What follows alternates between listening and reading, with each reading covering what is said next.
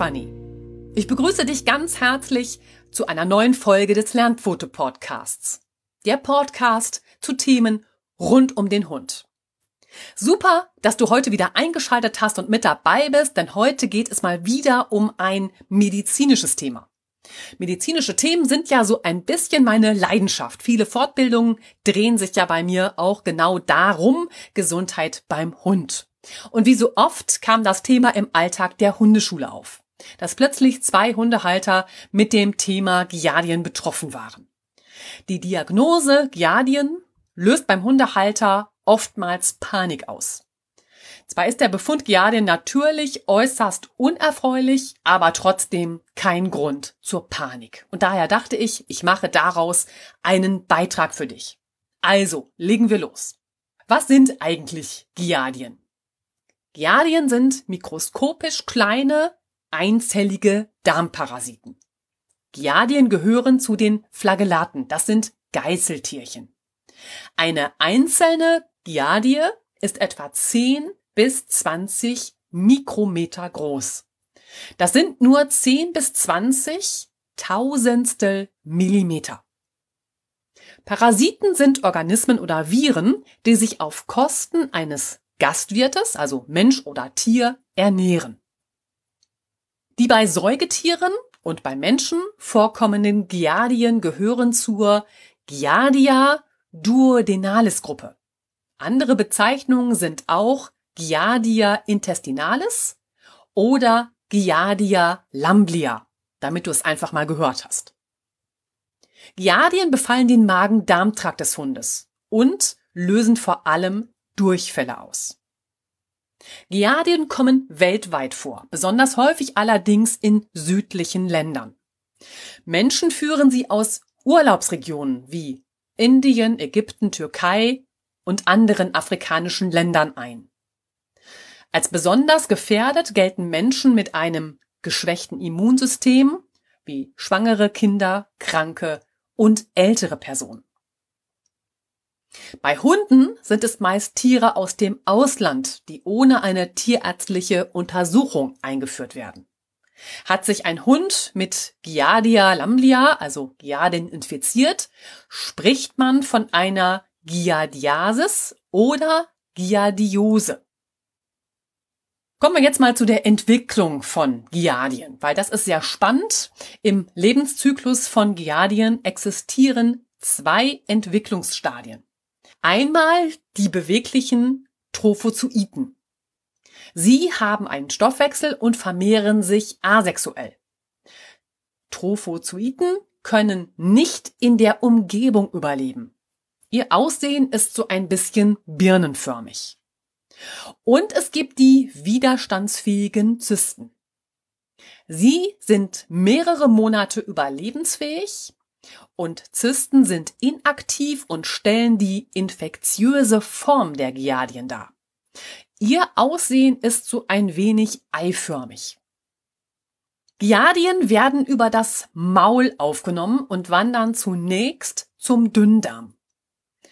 An ihrer Bauchseite befindet sich eine Art Saugnapf. Mit ihm heften sie sich an die Dünndarmschleimhaut. Dadurch wird die Dünndarmschleimhaut geschädigt. Durch Zweiteilung beginnen sich die Trophozoiten zu vermehren. Das läuft rasant schnell ab. Innerhalb von fünf Stunden kann sich die Zahl der Giardien verdoppeln. Bevor die Giardien mit dem Kot ausgeschieden werden, entsteht aus jedem Parasit im Enddarm eine Zyste. Dabei umgibt sich der Parasit mit einer schützenden Hülle. Durch diese Zystenbildung ist der Parasit in der Lage, mehrere Wochen außerhalb des Darms zu überleben. Hierbei ist die Zyste sehr infektiös. Ein Punkt ist eben die Widerstandsfähigkeit in der Umgebung. Trophozoiten überleben in der Außenwelt nicht. Sie schrumpfen und sterben ab. Die Zysten dagegen sind gegen Umweltfaktoren relativ resistent. Durch diese Zystenbildung ist der Parasit in kalter und feuchter Umgebung in der Lage, einige Monate infektiös zu sein. Zysten können im Wasser ungefähr drei Monate infektiös bleiben und in Kot rund eine Woche. In einer Studie waren Zysten bei minus vier Grad Celsius in der Erde nach sieben Tagen nicht mehr infektiös. Allerdings bei einer Temperatur von plus vier Grad Celsius infizieren die Zysten einen Wirt noch für acht Wochen. Also da ist es ein Unterschied von acht Grad, was das eine sehr infektiös macht und das andere gar nicht mehr. Zysten sind gleichzeitig durch ihre Form sehr widerstandsfähig. Daher können ihnen herkömmliche Desinfektionsmittel oder andere chemische Mittel nichts anhaben. Dann schauen wir uns jetzt die Infektionsquellen und die Ansteckung an. Eine Ansteckung bei Hunden erfolgt über eine Schmutz- oder Schmierinfektion durch den Kot eines infizierten Tieres. Quellen der Ansteckung können sein unsaubere Hundeauslaufwiesen oder auch Zwinger, zum Beispiel in Tierheim. Hier erfolgt eine Ansteckung durch infizierten Kot, verunreinigte Erde oder Böden. Und auch verseuchte Pfützen sind eine Quelle der Ansteckung. Genauso wie infizierte stehende Gewässer.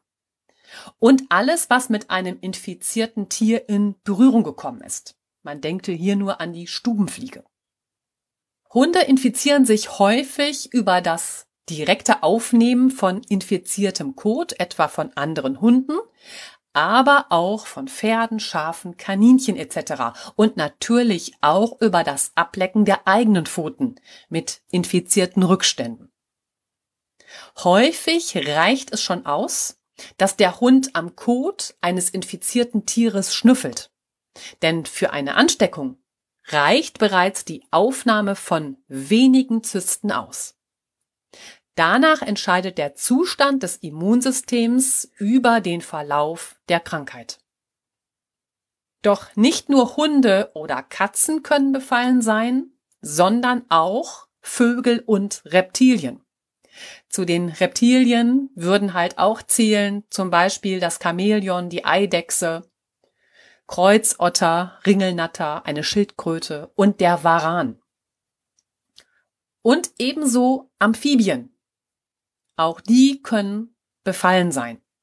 Amphibien wären zum Beispiel Frösche, Geckos, der Molch, der Feuersalamander, die Zauneidechse und natürlich auch Frettchen, Kaninchen oder Chinchillas.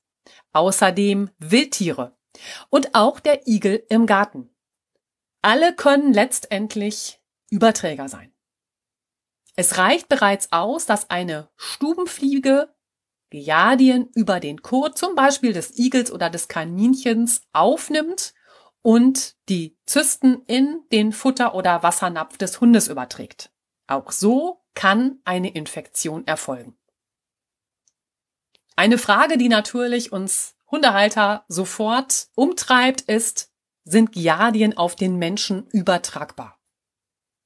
Dazu muss man wissen, Giardien werden in verschiedene Gruppen eingeteilt. Dies ist abhängig von ihrem Genotyp. Der Genotyp bezeichnet die Gesamtheit aller Gene, die im Zellkern eines Organismus gespeichert sind. Und da gibt es sieben Giardienstämme, die bisher entdeckt wurden.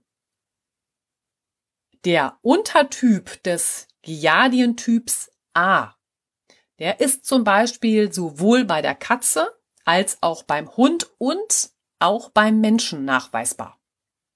Der Untertyp B des Genotyps ist sowohl beim Hund als auch beim Menschen ebenfalls nachweisbar.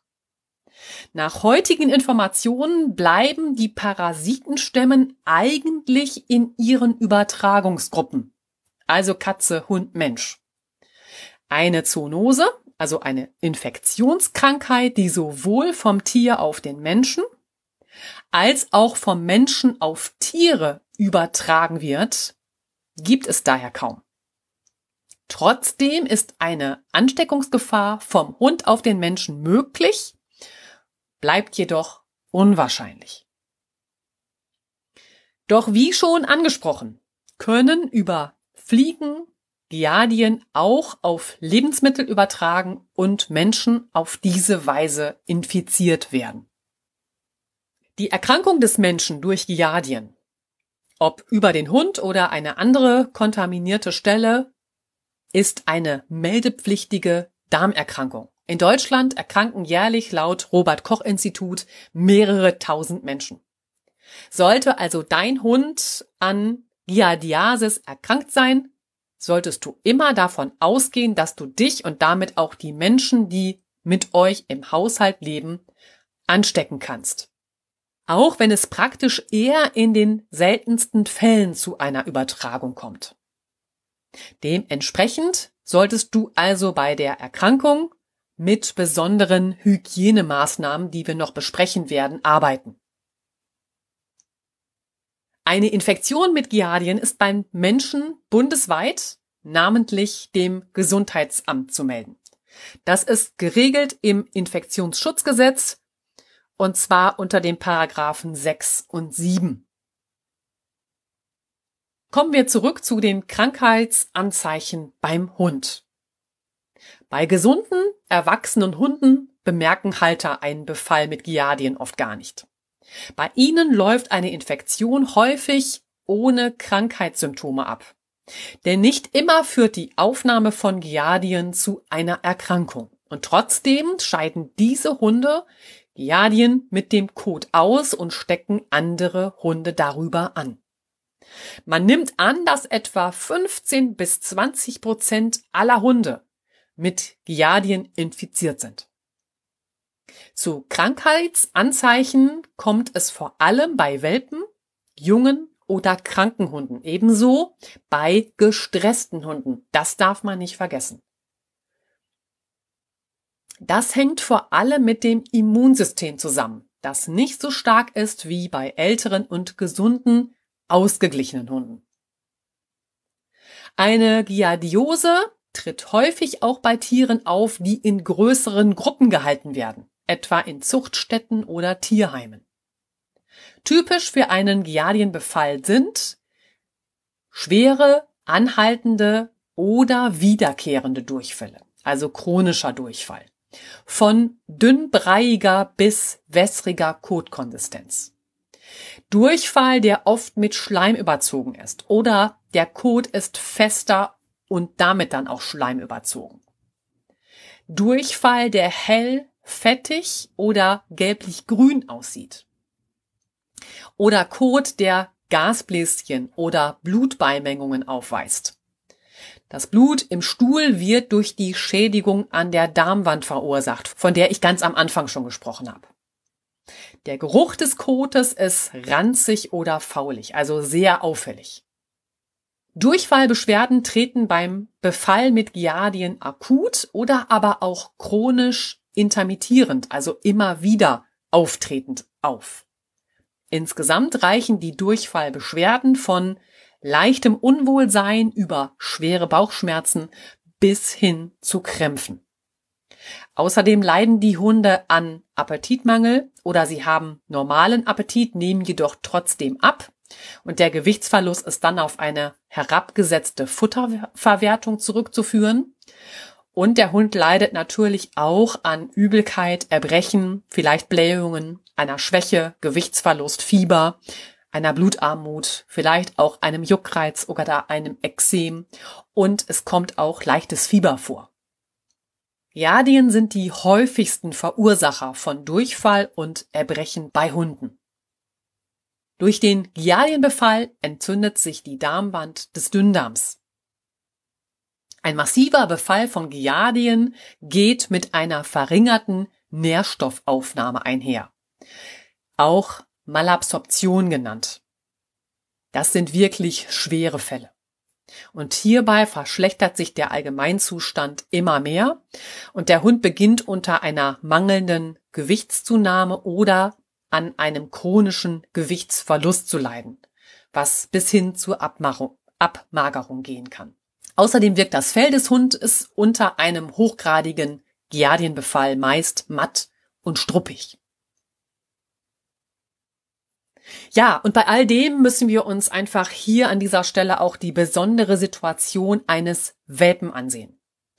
Bei Welpen ist gerade eine Durchfallerkrankung unbedingt ernst zu nehmen. Je jünger der Welpe ist, desto gefährlicher kann eine Durchfallerkrankung werden. Nimmt der Welpe kein Futter oder Wasser mehr auf, kann hierbei schnell ein tiermedizinischer Notfall eintreten hält die Durchfallerkrankung aufgrund des Giardienbefalls länger an, kann es beim Welpen zu Wachstumsstörungen kommen. Der Halter, der mit seinem jungen Hund gerade an der Stubenreinheit trainiert, steht bei einem Giardienbefall mit seinem Welpen vor einer echten Herausforderung. Welpen haben noch eine sehr kleine Blase und einen unfertigen Verdauungsapparat. Dadurch müssen sie sich sehr oft erleichtern. Erst mit ungefähr 14 Wochen kann der junge Hund rein körperlich seinen Blasen- und Darmschließmuskel kontrollieren. Bei einer Giardiose leidet der Welpe jetzt unter starkem, fortwährendem Durchfall und kann diesen überhaupt nicht kontrollieren. Dies führt beim jungen Hund nicht nur zu einer großen körperlichen Belastung, sondern belastet ihn auch psychisch schwer. Seine wichtigste Lebensphase, die seiner Sozialisierung, wird durch einen Giardienbefall massiv gestört. In der Sozialisierungsphase, die geht von der vierten bis zur sechzehnten Lebenswoche, müssen Welpen viele Dinge kennenlernen, um zu erkennen, dass diese Situationen und Dinge vielleicht aufregend, jedoch nicht beängstigend sind. Zu dieser Zeit ist es von großem Vorteil, dass der junge Hund noch sehr neugierig und unvoreingenommen an alles Neue herangeht. So kann er lernen, in seiner Umwelt, in der er zurechtkommen soll, in einer geringen Aufregung, also einem geringen Erregungsniveau zu agieren. Denn durch äußere oder auch innere Einflüsse, etwa andere Hunde oder auch Schmerzen oder Hormone, steigt die Aufregung beim Hund gerne an. Daher ist es wichtig, den Welpen in dieser Phase mit vielen Anforderungen vertraut zu machen. Welpen sollten also zum Beispiel folgende Dinge kennenlernen. Also verschiedene Hunderassen, andere Tiere, andere Menschen und auch Menschenansammlungen, etwa auf dem Wochenmarkt. Verschiedene Autos, Busse, LKWs, vielleicht Straßenbahnen, Züge, fließendes Wasser, also alle möglichen Geräusche um nur einiges hier an dieser Stelle zu nennen. Um dies alles wahrzunehmen und mit diesen Personen, Tieren und Situationen gelassen umgehen zu lernen, braucht der Welpe Zeit und immer wieder die Möglichkeit, sich in Ruhe mit diesen Dingen auseinanderzusetzen. Doch durch die Infektion mit Giardien ist der Welpe nun körperlich und seelisch schwer beeinträchtigt. Ein Lernen ist aber nur möglich, wenn das Erregungsniveau des Hundes, also seine Aufregung, gesenkt bleibt und er mit seinen Gedanken nicht mit Emotionen wie Unwohlsein, Angst oder Schmerzen etc. beschäftigt ist. Also diese Emotionen setzen den Hund unter Stress und machen ihm das Lernen unmöglich. Außerdem kommen jetzt mit der Diagnose Giardienbefall noch weitere einschneidenden Belastungen auf den jungen Hund und seinen Halter zu. Da Giardien hoch ansteckend sind, muss der Welpe von Stunde an von anderen Hunden und auch von Menschen ferngehalten werden, besonders von Kindern, älteren Menschen und Menschen mit Vorerkrankungen oder auch Schwangeren, deren Immunsystem geschwächt ist. Ihnen kann die Ansteckung mit Giardien besonders gefährlich werden. Dies bedeutet im Einzelnen kein Spielen mehr mit den Kindern, kein Streicheln von anderen Menschen, kein Kuscheln mit anderen Personen, kein Besuch der Hundeschule, keine Teilnahme an einer Welpengruppe, kein Aufsuchen eines Hundeplatzes, kein Kontakt zu anderen Hunden, kein Kennenlernen anderer Tiere etc. All diese Abgrenzungen und damit so ein bisschen auch die Isolation führt für den Welpen zwangsläufig zu Defiziten im Umgang mit Artgenossen, Menschen und den schon besprochenen Umweltreizen. Später sind diese Defizite kaum noch aufzuholen. So kann die Diagnose der Giardiose zu einer Entwicklungsstörung führen. Sollte daher dein Welpe von einem Giardienbefall betroffen sein, spreche unbedingt mit einem erfahrenen Hundetrainer, um solch eine Entwicklungsstörung zu vermeiden. Solltest du Fragen hierzu haben, schreibe mir gerne eine Mail an lernpfote.web.de. Ja, die Entstehung und Entwicklung der Krankheit. Nach der Erkrankung durch Würmer ist die parasitäre Infektion durch Giardien die zweithäufigste. Wie schon beschrieben, bleiben die meisten Infektionen ohne erkennbare Krankheitssymptome. Die Schwere des Verlaufs einer Giardieninfektion hängt ab von Alter, Stress, hierzu zählen sowohl der psychische Stress von Tierheimen oder Auslandshunden, bei Welpen durch die Trennung von der Mutterhündin, als auch ein physischer Stress, wie zum Beispiel bei Schlittenhunden. Eventuell auch Doppelinfektionen des Darms, zum Beispiel durch eine virale Infektion etwa mit Noroviren durch eine bakterielle Infektion, etwa wie Salmonellen, oder auch natürlich durch einen gleichzeitigen Befall von Würmern. Die Schwere ist auch abhängig zum Beispiel von Veränderungen der im Darm vorhandenen Mikroorganismen, dem Mikrobiom, etwa bei einer Futterumstellung. Futterumstellung kann auch gleichzeitig Stressfaktor sein. Abhängig ist auch alles von einer gesunden Darmflora, einer kohlenhydratreichen Ernährung und von Mehrhundehaltung. Denn nur ein infizierter Hund kann alle anderen Hunde anstecken. Wie sieht es jetzt mit dem Infektionszeitraum und der Inkubationszeit aus? Der Zeitraum von der Infektion bis zur ersten Ausscheidung der Zysten. Das nennt man Präpatenz die beträgt zwischen vier bis 16 Tagen. Die Inkubationszeit, also die Zeit, die zwischen der Infektion mit Giardien und dem Auftreten der ersten Symptome vergeht, liegt bei 7 bis 21 Tagen. Es reichen ungefähr 10 Zysten aus, um infiziert zu werden.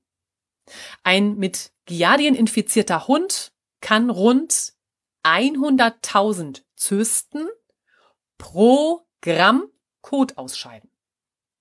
Gehen wir davon aus, dass ein Hund zweimal am Tag einen Haufen von, sagen wir mal, rund 100 Gramm macht, kommt man pro Hundehaufen auf 10 Millionen Zysten. Ist ein Hund infiziert, scheidet er vier bis fünf Wochen Zysten aus. Bei einem intakten Immunsystem verschwinden die Giardien von selbst wieder. Steckt sich das infizierte Tier allerdings erneut an, verlängert sich damit auch die Ausscheidungsphase von Zysten. Eine erneute Ansteckung kann dabei nicht nur über den Kot von anderen infizierten Tieren erfolgen, sondern auch über die eigenen Ausscheidungen, die zum Beispiel im Fell der Analregion des Hundes hängen bleiben und über das Belecken des Hundes wieder aufgenommen werden. Kommen wir jetzt zur Diagnose. Wie schon beschrieben, können mit Giardien infizierte Hunde auch ohne dass sie selbst Symptome zeigen, eine Ansteckungsquelle sein. Daher ist es sinnvoll, auch einen Hund ohne Symptome regelmäßig auf Giardien testen zu lassen. Grundsätzlich ist es immer vernünftig und empfehlenswert, Hunde, die unter Durchfällen, egal ob akut oder wiederkehrend, einem Tierarzt vorzustellen. Dies gilt vor allem bei jungen und alten Hunden, aber ebenso besonders eben für Welpen. Sie verlieren durch eine Durchfallerkrankung, egal durch was sie ausgelöst ist, sehr schnell große Mengen an Flüssigkeit, was in kurzer Zeit lebensbedrohlich werden kann. Ja, Untersuchungen. Was ist sinnvoll?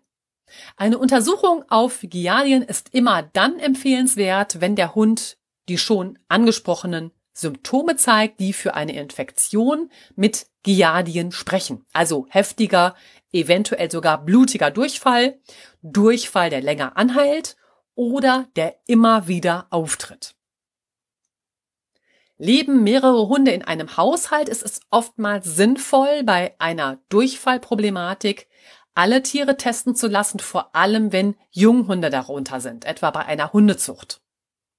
Es kann hier nämlich durchaus sein, dass ein symptomloser Hund den akut erkrankten Hund immer wieder ansteckt. Das gilt ebenso, wenn Katzen oder andere Tiere mit im Haushalt leben. Außerdem ist es vernünftig, alle Tiere testen zu lassen, wenn im Haushalt auch Kleinkinder, alte oder kranke Menschen leben. Denn es ist eine Übertragung von Giardien auf den Mensch nicht ausgeschlossen. Ja, und wie wird das Ganze durchgeführt? Die Diagnose Giardien wird über die Untersuchung des Hundekots gestellt. Dafür muss der Kot in den meisten Fällen über mehrere Tage gesammelt werden. Der Grund ist, wie bei der Untersuchung auf Würmer, nicht bei jedem Stuhlgang werden auch Giardien ausgeschieden. Ja, die Kotprobe. Für eine Untersuchung musst du daher je nach Labor den Kot deines Hundes an drei aufeinanderfolgenden Tagen sammeln und du solltest den Kot natürlich kühl lagern.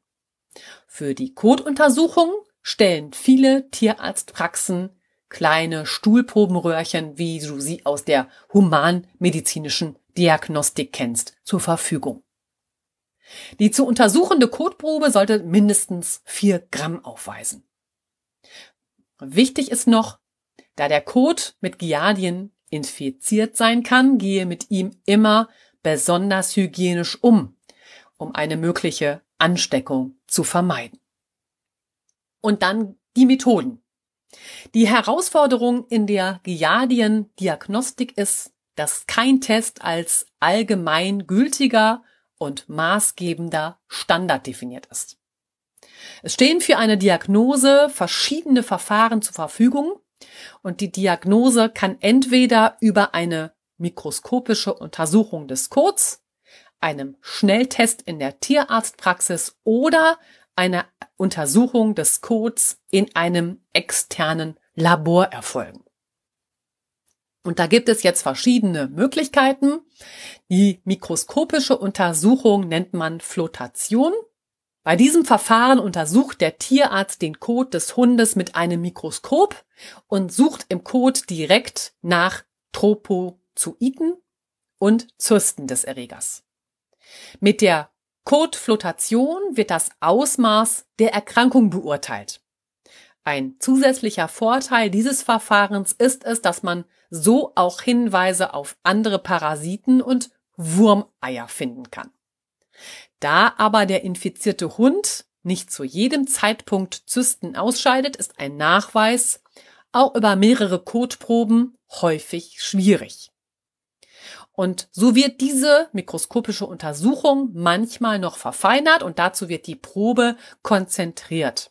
So steigt die Möglichkeit, Giardienerreger zu finden. Trotzdem bleibt eine Diagnose mittels mikroskopischer Untersuchung des Kotes schwierig. Eine wirklich aussagekräftige Diagnose erhält man hierbei erst durch einen dreimalig negativen Befund. Und es gibt noch den Antigentest. Das ist ein immunologischer Nachweis. Da ein mit Giardien infizierter Hund nicht mit jedem Kotabsatz auch Zysten ausscheidet, ist der Nachweis einer Infektion schwierig. Das habe ich jetzt ja schon erläutert. Und durch ein besonderes Verfahren lassen sich aber spezielle Erregeranteile der Giardien in der Kotausscheidung nachweisen. Mit einem Schnelltest ausgenommen ist jetzt hier der PET-Check, kann das Giardien-Antigen im Code nachgewiesen werden. Das geschieht mittels Teststreifen und ist als Testverfahren deutlich empfindlicher als die bloße Untersuchung des Codes unter dem Mikroskop. Dieses Testverfahren macht sich das Schlüssel-Schloss-Prinzip zunutze. Hierbei kann man sich das Antigen als Schlüssel vorstellen. Die gebildeten Antikörper bilden das Schloss. Bei diesem Testungsprozess werden Antikörper benutzt, die die Giardienzysten, also die Antigene, an sich binden. Das Zusammenfinden von Antikörper und Antigen wird schließlich mit Hilfe einer chemischen Reaktion farblich auf dem Teststreifen sichtbar und der Nachweis von vorhandenen Giardienzysten ist erbracht. Der so oftmals durchgeführte Copro-Antigen-Test bezieht sich auf das Eiweiß der Giardienzellen. Doch der Nachteil liegt hierbei auf der Hand. Es gibt keinen Indikator über das Ausmaß des Befalls mit Giardien. Giardien müssen im Code vorhanden sein, damit das Antigen reagieren kann. Sind zufällig keine Giardien im Code, ist das Testergebnis negativ, obwohl Giardien im Darm vorhanden sind. Da Giardien intermittierend, also nicht fortwährend ausgeschieden werden, wird von den Laboren eine Sammelkotprobe verlangt, um den Giardien-Nachweis zu maximieren. Und ein weiterer Punkt ist, das Antigen reagiert sowohl auf lebende Giardien als auch auf tote, die im Kot vorhanden sind. Daher ist der Test in diesem Fall auch bei toten Giardien immer positiv. Ja, nochmal, was macht die Untersuchung auf Giardien so schwierig? Da ist erstens eine Stuhlprobe mit einem negativen Ergebnis auf Giardien, hat nur eine Aussagekraft über genau diese Stuhlprobe. Und zweitens, leider sagt ein negatives Ergebnis nichts über den weiteren Verlauf der Infektion aus und drittens, auch bei einem negativen Ergebnis können sich noch immer Giardien im Darm befinden. Und der vierte und letzte Punkt, es reichen nur zehn Giardien für eine erneute Infektion aus. Und daher kommt es oftmals zu einer Reinfektion. Ja, jetzt gilt es natürlich, Fehlerquellen auszuschließen. Und im Moment kann man nur in drei Laboren sicher auf Giardien testen lassen. Nur hier wird auf das nicht zellgebundene Protein, das ist ein sogenanntes Makromolekül getestet, das bei der Teilung lebender Giardien entsteht. Sind lebende Giardien vorhanden, wird dieses Protein kontinuierlich bei jedem Kotabsatz mit ausgeschieden. Die Labore sind Parasitologie Universität Gießen, Labor Anicura in Freiburg und Petcheck IP des Labors IDEX. Und auch nur hier ist es möglich, schon nach kurzer Zeit nach der Behandlung erneut einen Test durchzuführen, ohne dass der Code von drei Tagen als Sammelprobe eingesendet wird. Denn sind Giardien im Darm, findet man unter dem Test auch das Makromolekül. Ja, was heißt das jetzt für die Behandlung? Wird bei einem Hund eine Infektion mit Giardien festgestellt, dann hatte dein Hund bereits die oben beschriebenen Symptome, also den Durchfall. Jetzt ist es natürlich wichtig, deinen Hund tiermedizinisch behandeln zu lassen und seinen Gesundheitsstatus und sein allgemeines Wohlbefinden zu verbessern. Gleichzeitig muss einer möglichen Mangelernährung und beim Welpen einer Wachstumsstörung entgegengewirkt werden. Doch langfristig muss das Immunsystem deines Hundes lernen, die Giardien selbstständig im Darm unter Kontrolle zu halten und sie zu bekämpfen. Also Ziel der Behandlung ist in erster Linie eine Symptomfreiheit. In zweiter Linie eine Verminderung der Giardien, sodass das Immunsystem des betroffenen Hundes damit zurechtkommt. Und dazu gibt es medikamentöse Therapie. Eine medikamentöse Behandlung erfolgt zunächst mit den Wirkstoffen Fenbendazol. Das Medikament heißt Panacur. Es gibt den Wirkstoff Metronidazol. Das ist das Medikament Metrobactin und es gibt eine Kombination von den Wirkstoffen Febantel, Pyrantel und Praziquantel. Das Medikament heißt dann Drontal Plus. All das kannst du natürlich im entsprechenden Blogbeitrag auch nochmal nachlesen. Den verlinke ich dir selbstverständlich wie immer auch in den Show Notes. In Deutschland praktizierende Tierärzte sind dazu verpflichtet, zunächst zugelassene Medikamente, also die oben genannten, einzusetzen, bevor sie umwidmen.